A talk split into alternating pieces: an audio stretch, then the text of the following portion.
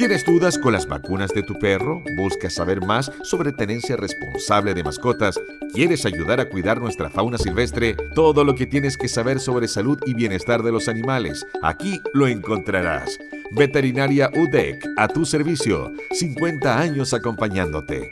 Todos los viernes, 10.30 horas, por Radio La Discusión, 94.7 FM.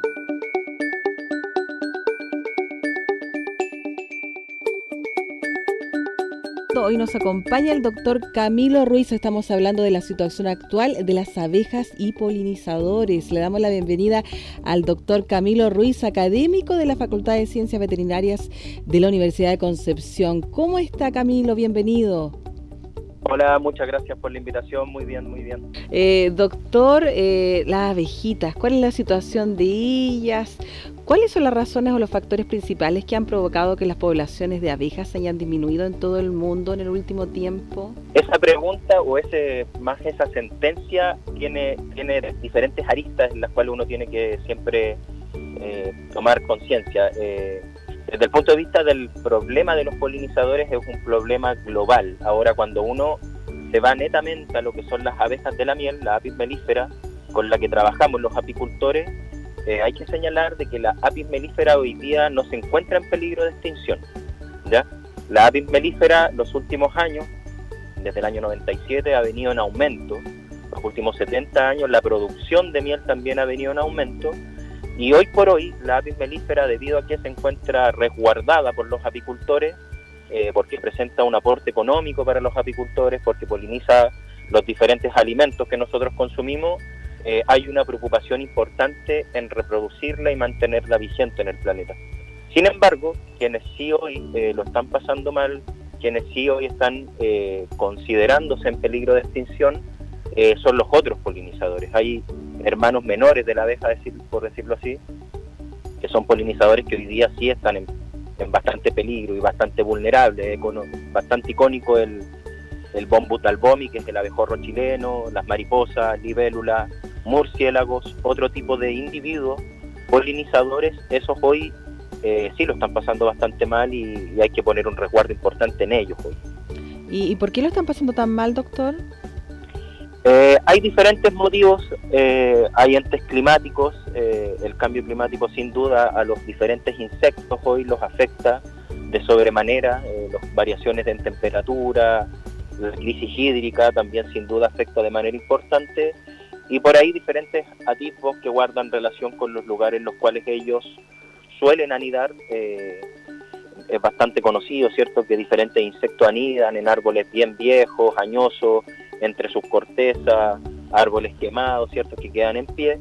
Y esos árboles cada día están menos presentes en los entornos, puesto que eh, los entornos cada vez son más predominantes, los monocultivos, las plantaciones de árboles como eucalipto, pino y diferentes monocultivos que apuntan a eh, la producción masiva de un solo tipo de alimento.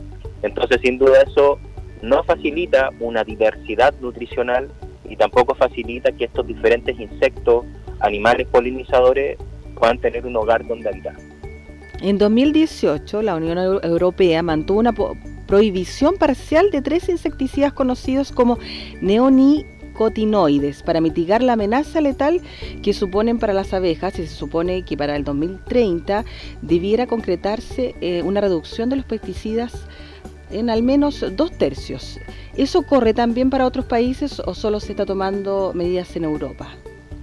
Sí, mira, esa, esa prohibición eh, fue en ciertos países pertenecientes a la Unión Europea y fue una prohibición parcial, o sea, fue una prohibición por un tiempo eh, pero finalmente se imaginarán, los auditores también se imaginarán que hay una fuerza importante desde quienes producen estos pesticidas, esta nueva generación de pesticidas que va de la mano de los neonicotinoides, que son de aplicación sistémica y están corrientes por diferentes fluidos de, las vegetaciones y, finalmente esa restricción se liberó.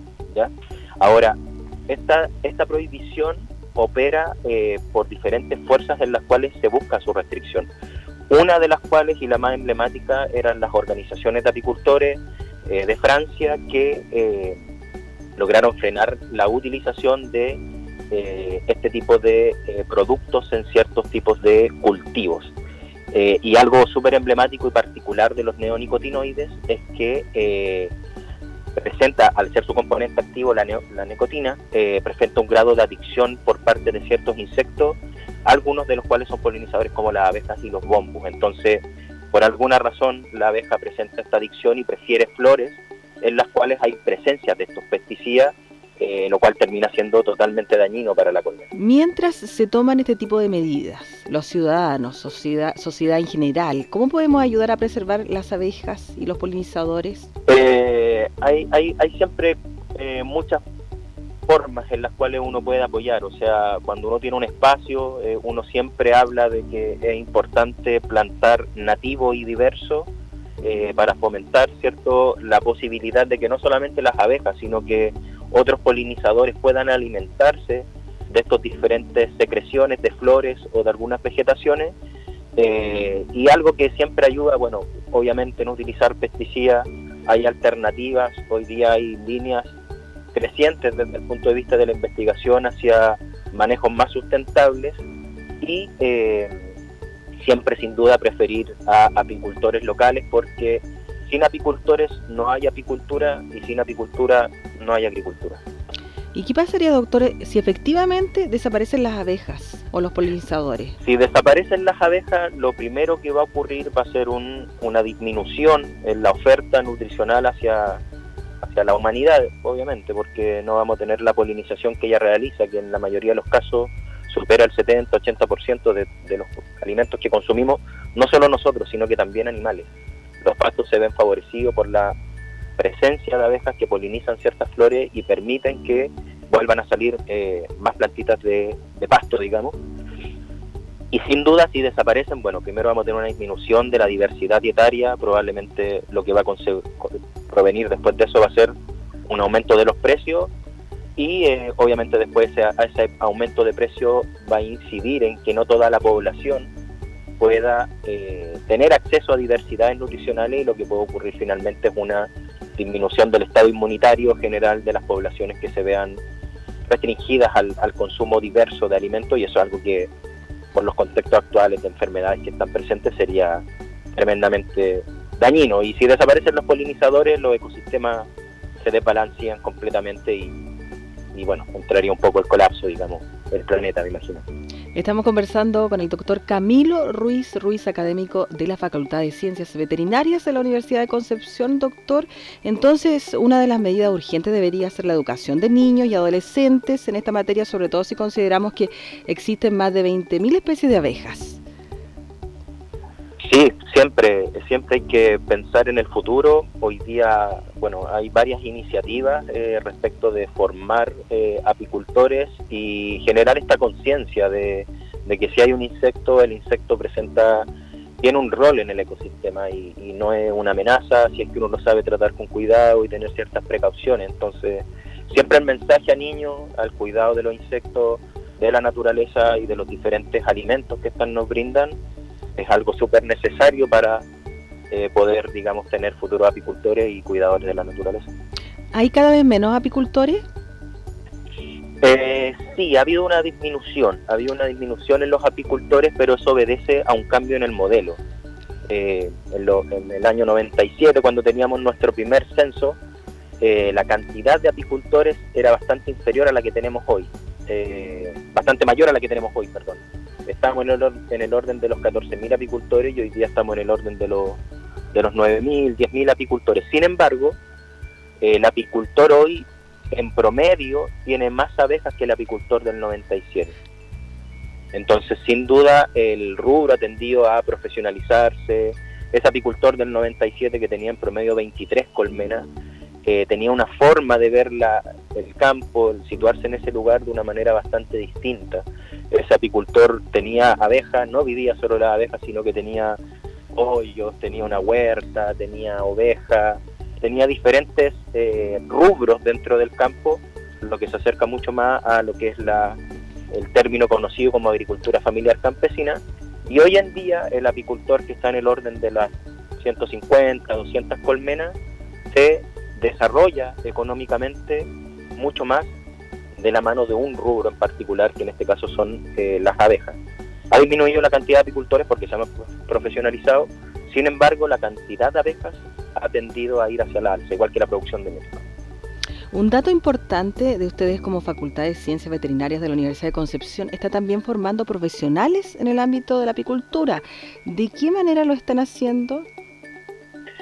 Eh, bueno, hoy, eh, desde el año pasado, comenzamos en pandemia, eh, se está desarrollando un electivo, tanto en la sede de Concepción como Chillán, en el cual se están formando colegas veterinarios con conocimientos de apicultura, algo bastante nuevo, hace años atrás hubo formación de este tipo, sin embargo, como es parte de la producción animal también, es tremendamente necesario formar eh, futuros veterinarios que tengan conocimiento en temas apícolas. El día de mañana hay necesidades de profesionales en el rubro, hay necesidad de, colegas que tengan competencia en este ámbito y, sin duda este lectivo apunta primordialmente eso, a, a generar las herramientas básicas para que los colegas puedan el día de mañana poder eh, emprender en cualquiera de las matrices en las cuales uno se puede desarrollar en apicultura, tanto como productor, como asesor o también vinculado al ámbito de los alimentos que nos genera las abejas. ¿Y es tan rica la miel, doctora? sí, tenemos muchas, diversos tipos de mieles, hay, hay muchas mieles, son como sí, pues, hay mucha, hay mucha variedad de miel, acá también en la región de Ñuble hay mucha, exquisita y eh, buena fuente también de vitaminas, en el invierno se consume bastante. Sí, sí, sí, bastante buena. Eh, la, miel es un, un alimento que tiene, debiera estar a diario en la mesa. Sí, la podemos reemplazar sin duda por el azúcar. Claro, claro, idealmente ocupar miel eh, y no el azúcar, claro, que es más, más saludable, claro, de todas maneras la miel ahí. Le agradecemos, doctor, por estar con nosotros esta mañana y comentarnos este tema tan interesante de las abejitas. Todo lo que tienes que saber sobre salud y bienestar de los animales. Veterinaria UDEC, a tu servicio. 50 años acompañándote. Todos los viernes, 10.30 horas, por Radio La Discusión, 94.7 FM.